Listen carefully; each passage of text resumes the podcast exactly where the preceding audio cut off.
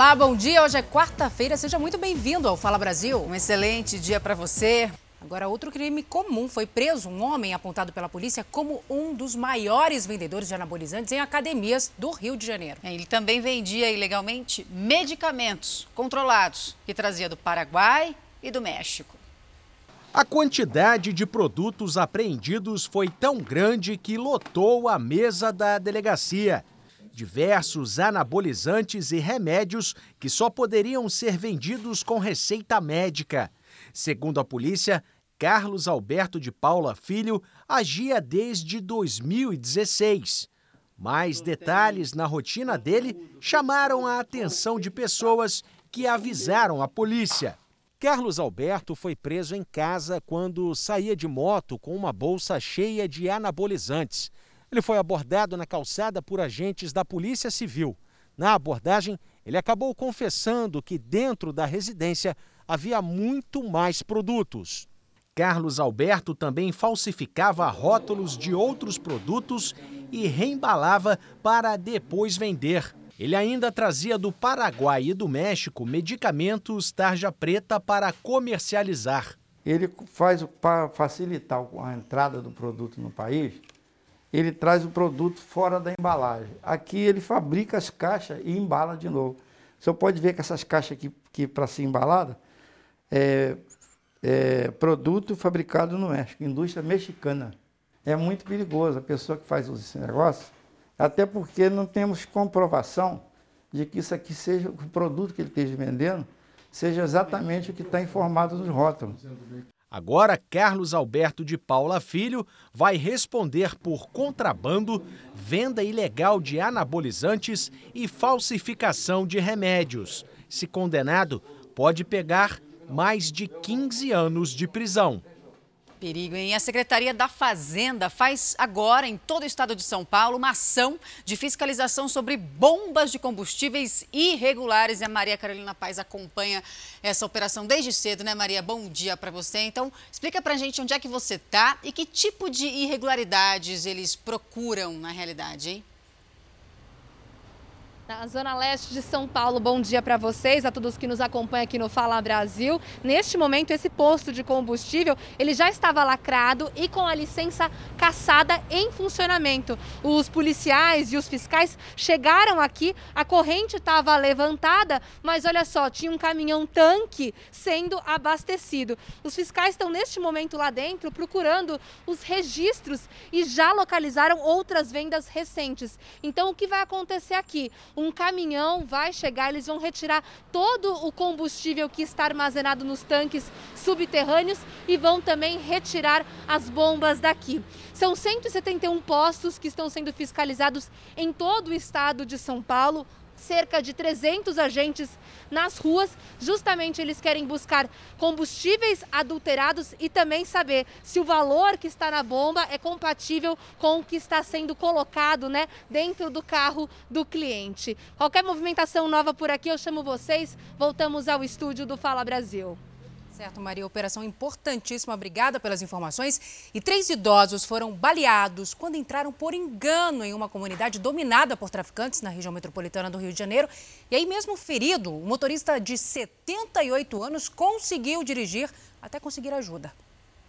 Os três idosos foram socorridos por policiais militares e levados para o Hospital Alberto Torres, em São Gonçalo, na região metropolitana do Rio. As vítimas voltavam da casa da sobrinha não se encontravam desde o início da pandemia. A gente geralmente só via meu tio para resolver algumas coisas de mudança, essas coisas assim, mas era coisa rápida. A visita mesmo só foi hoje. Só que no caminho de volta, os idosos erraram o caminho consultando o GPS e entraram na comunidade do Jockey foram cercados por vários traficantes que começaram a atirar. Eles realmente não tinham noção que ali era realmente bem perigoso. As vítimas são Tânia Moeda, de 70 anos, o marido dela, Henrique Antônio Espíndola Barreto, de 78, e o irmão, João Carlos Gomes Moeda, de 67 anos, que dirigia o carro. O veículo foi atingido por vários tiros no para-brisa, nos faróis e até no pneu. O vidro de trás ficou estilhaçado. Dentre as três vítimas, quem se feriu com mais gravidade foi o motorista do carro.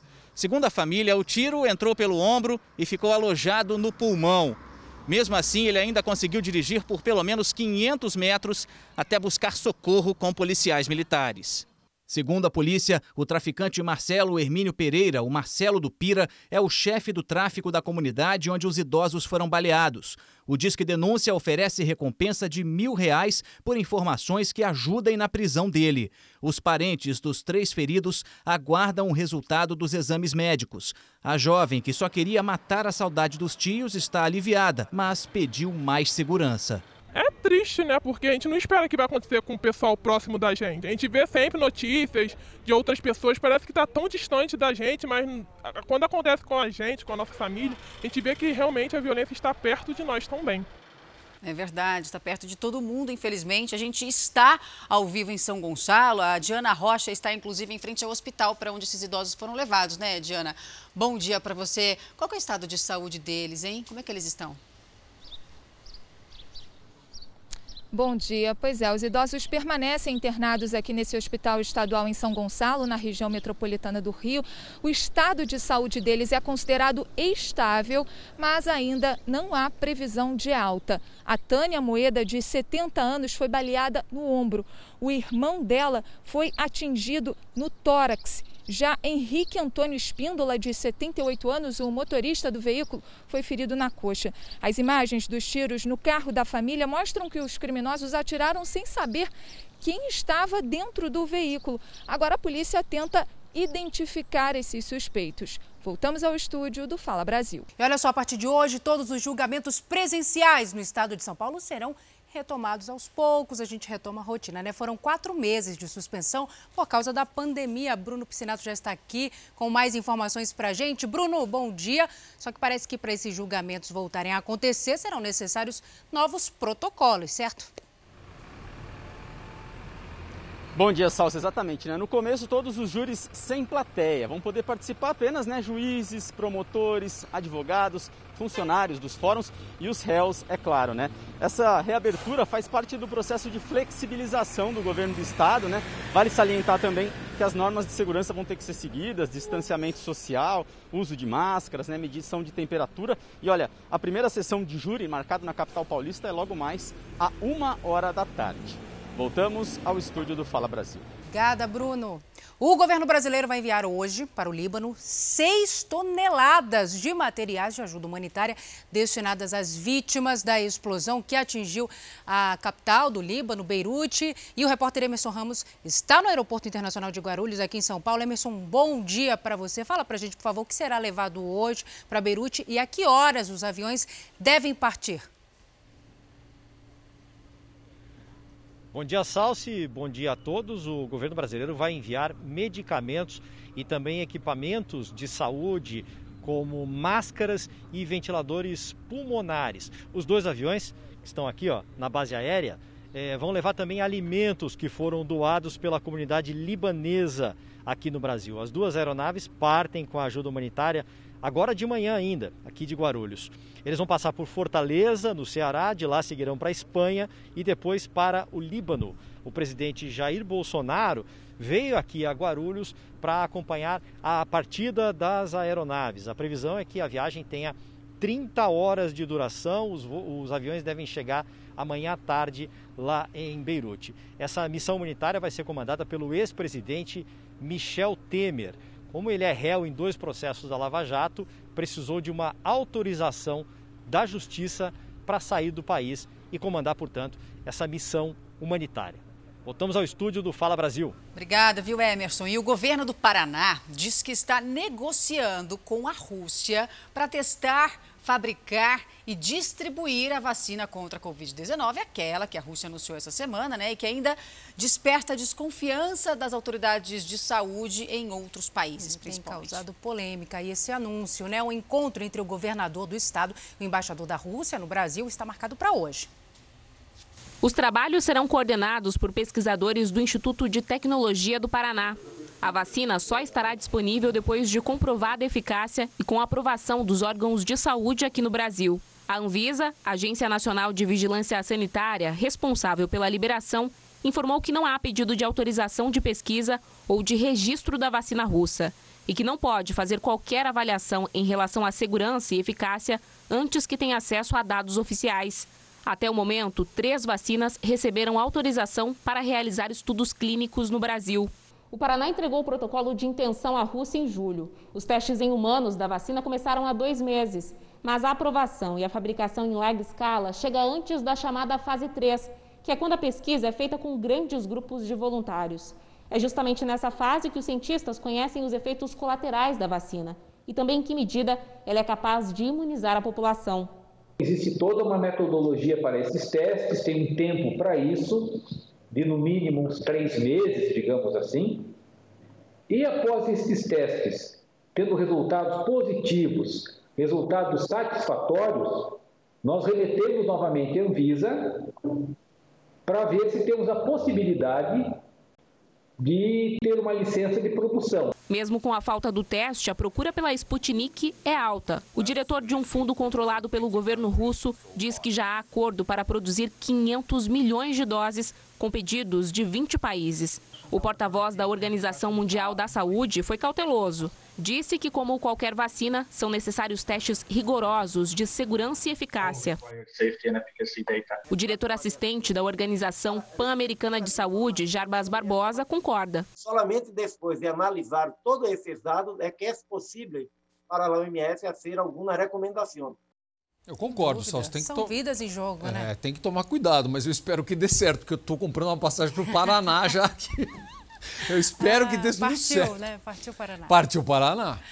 Zuki, olha só, a gente continua falando desse respiro, né, da retomada da rotina. Muitas famílias que dispensaram os serviços de empregados domésticos por causa da pandemia já começaram a recontratar esses profissionais. Olha só, mas em grande parte dos casos é para uma quantidade menor de dias de trabalho e agora com mais exigências. Vai ter muita negociação pela frente. Vamos ver. Aline ficou quase dois meses sem nenhum trabalho. Um impacto enorme para a doméstica que tinha agenda cheia. Trabalho até de domingo a domingo. Então foi tipo uma queda muito grande, tanto no, no meu orçamento, do dia a dia também, porque eu já não tenho mais costume de ficar em casa. O Brasil tem mais de 6 milhões de trabalhadores domésticos. Três quartos são diaristas informais o restante tem carteira assinada. Da parcela de brasileiros que contam com esse serviço, metade dispensou os trabalhadores na pandemia. O pessoal tinha medo, né? Tinha receio, porque é, eu pego o transporte público e tudo mais. Um terço das pessoas que tinham um empregado ou diarista ainda vai esperar mais para ter o serviço de volta.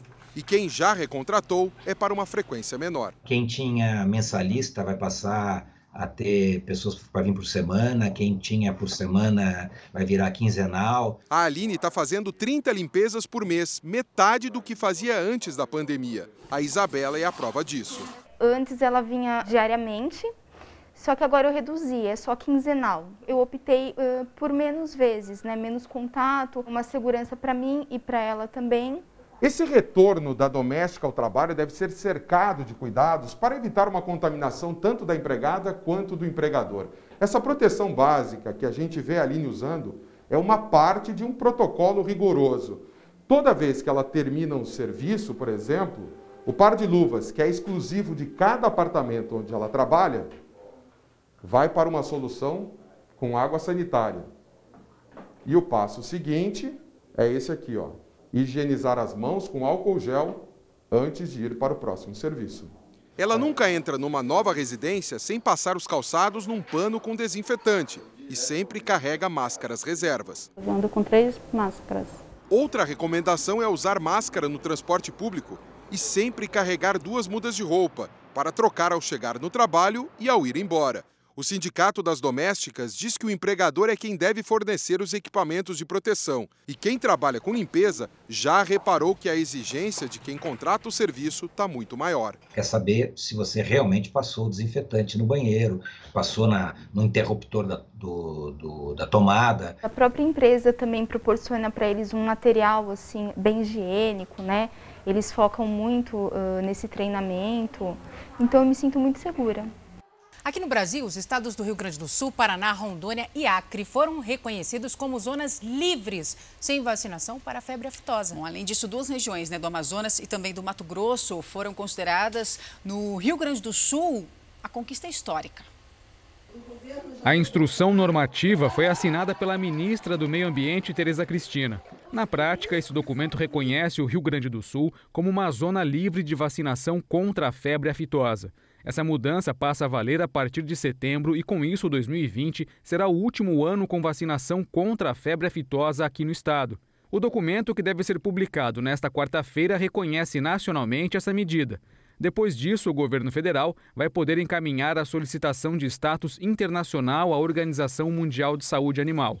Com a Assembleia prevista para maio do ano que vem, a entidade internacional pode emitir a certificação que vai permitir a entrada dos estados em novos mercados mundiais. Com esse certificado internacional, nós vamos conseguir acessar mercados muito exigentes, como Estados Unidos, México, Canadá, Japão, Coreia do Sul e até a China, que hoje a gente só exporta carne sem osso. Além do Rio Grande do Sul, os estados do Paraná, Rondônia, Acre e duas regiões no Amazonas e outra no Mato Grosso também foram considerados como zonas livres da vacinação para a febre aftosa.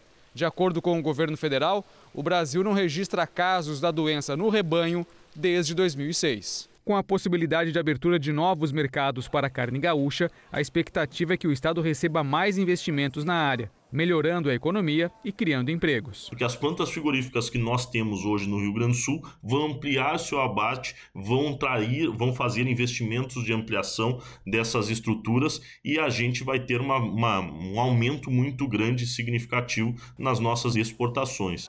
Uma boa notícia, viu? As contas do Fundo de Garantia vão receber no próximo dia 31 novos depósitos. É uma parte do lucro do FGTS que o governo resolveu repassar para os trabalhadores, né, Vanessa Lima? Bom dia para você. Então, para a gente entender, qual que é o cálculo para saber quanto a gente deve receber?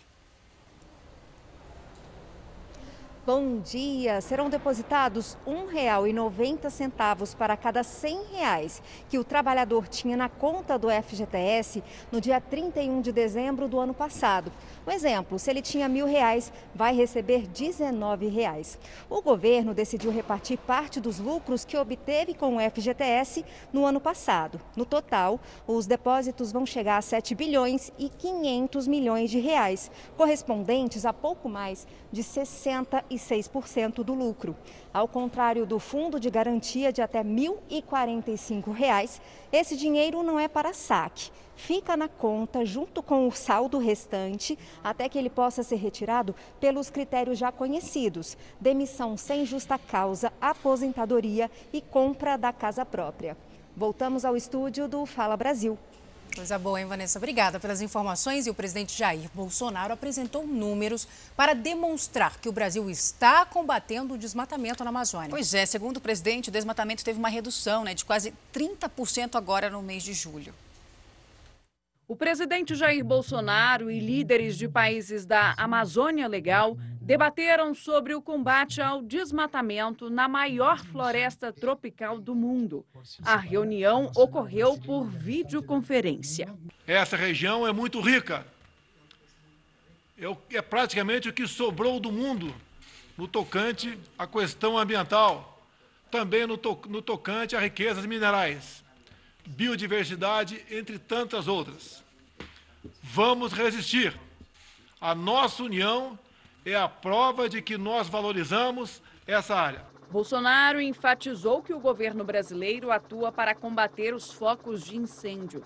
Segundo dados do Instituto de Pesquisas Espaciais, o desmatamento na Amazônia aumentou 34% de agosto de 2019 a julho deste ano.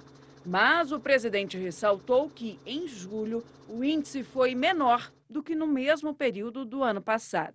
Nosso empenho é grande, é enorme no combate aos focos de incêndio e ao desmatamento. Julho desse ano, levando-se em conta julho do ano passado, nós registramos uma diminuição de 28% de desmatamentos ou queimadas na região.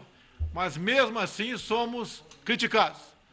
Afinal de contas, o Brasil é uma potência no agronegócio. Também nessa terça-feira, o presidente Jair Bolsonaro assinou um projeto de lei encaminhado ao Congresso para incentivar a cabotagem, que é a navegação costeira de um porto ao outro no mesmo país. A ideia é que a iniciativa atraia investimentos de até um trilhão de reais em 10 anos, devido à diminuição de custos das operações. Por isso que a gente está atacando aí a questão dos custos, para justamente mudar a experiência do embarcador brasileiro. A ideia é que a gente consiga em três anos sair de uma movimentação de 1 milhão e 200 mil contêineres para 2 milhões de contêineres e que a gente aumente a oferta de embarcações em 40%.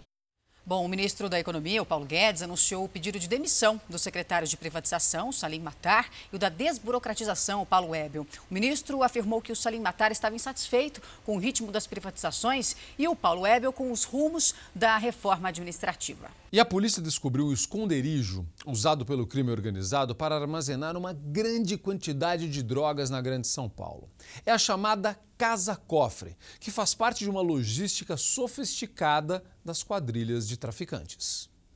Uma casa blindada contra a polícia. Era essa a ideia dos traficantes quando reformaram o imóvel nesta comunidade de Diadema, na Grande São Paulo. Repare que no local não há moradores, nem móveis ou eletrodomésticos. Toda a estrutura foi reforçada. Essa casa especificamente, ela estava completamente blindada. As paredes dos primeiros andares, do primeiro andar principalmente, né? Ela tinha é, quase 50 centímetros de concreto. A janela tinha mais de um centímetro de uma chapa de metal. A polícia descobriu que a casa foi tomada dos antigos moradores pelo crime organizado. Ela era de um casal de idosos. O filho deles devia dinheiro para os traficantes, que expulsaram a família e transformaram o imóvel numa casa-cofre da quadrilha. Cada vez mais, quem comanda o tráfico utiliza imóveis desabitados como depósito de drogas, armas e dinheiro. A chamada Casa Cofre fica sempre num local estratégico para a facção criminosa. Nesta outra, na zona sul de São Paulo, um dos esconderijos para droga ficava no banheiro, num piso falso. São casas adaptadas, muitas vezes eles utilizam túneis, é, utilizam fortificações, fundos falsos e assim por diante. Pensou em tudo, né? E a compra de material de construção aumentou durante a pandemia. Por que será, hein? Entre as explicações está o fato de que as pessoas resolveram fazer reformas em casa, por conta própria. Rafael estuda direito e não está trabalhando. Assiste às aulas em casa e no restante do tempo faz a reforma do apartamento. Já trocou piso, pintou paredes, instalou espelho e mexeu na iluminação do espaço. Montou até um jardim na varanda. Aproveitei que assim que a pandemia veio, minha esposa ficou em casa, né? Aí ela me ajudou com meu filho, pesquisando, vendo muito vídeo no YouTube, né? Mais tempo livre, menos dinheiro, preocupação em contratar pessoas e deixá-las circulando dentro de casa. Esses são alguns motivos que levaram muitos brasileiros a literalmente botar a mão na massa. Gente construindo ou fazendo pequenos reparos por conta própria. Entre os meses de junho e julho, as vendas de materiais de construção cresceram 8,3% no Brasil, números ligados ao varejo, saída principalmente de produtos de base, como cimento, areia, tijolos e material de acabamento. As pessoas que estão passando mais tempo em casa estão sentindo naturalmente necessidade de melhoria da sua residência, seja para o trabalho que ficou em casa, seja para dar um conforto maior para as pessoas que estão ali convivendo, seja até para um desgaste natural da utilização mais intensa uh, da residência. Nesta rede de lojas com unidades em São Paulo, Rio de Janeiro e Espírito Santo, a procura por materiais de construção tem crescido progressivamente desde junho. No início da pandemia, nos meses de abril e maio, a gente vendeu muito produto de manutenção, de pequenos reparos. Tomadas, interruptores, luminárias, é, ferramentas manuais para utilizar na própria manutenção da casa. O que a gente observou do, da segunda quinzena do mês de junho para cá foi o aumento da venda de material de acabamento, sendo louças, metais, pisos e tintas. Rafael ainda não calculou quanto economizou fazendo a reforma do próprio apartamento, mas sabe que não foi pouco. Já que não tem que pagar ninguém, tem investido na compra de produtos melhores e já faz até planos para quando tiver um escritório de advocacia. Até brinca com a minha esposa, quando tiver o meu escritório, eu vou reformar e vou trabalhar nele. Né? Beijo, gente. Tchau, Beijo, até amanhã. Até amanhã. O Fala Brasil termina agora com o Juquinha. um ótimo dia. Obrigada pela companhia. Até amanhã.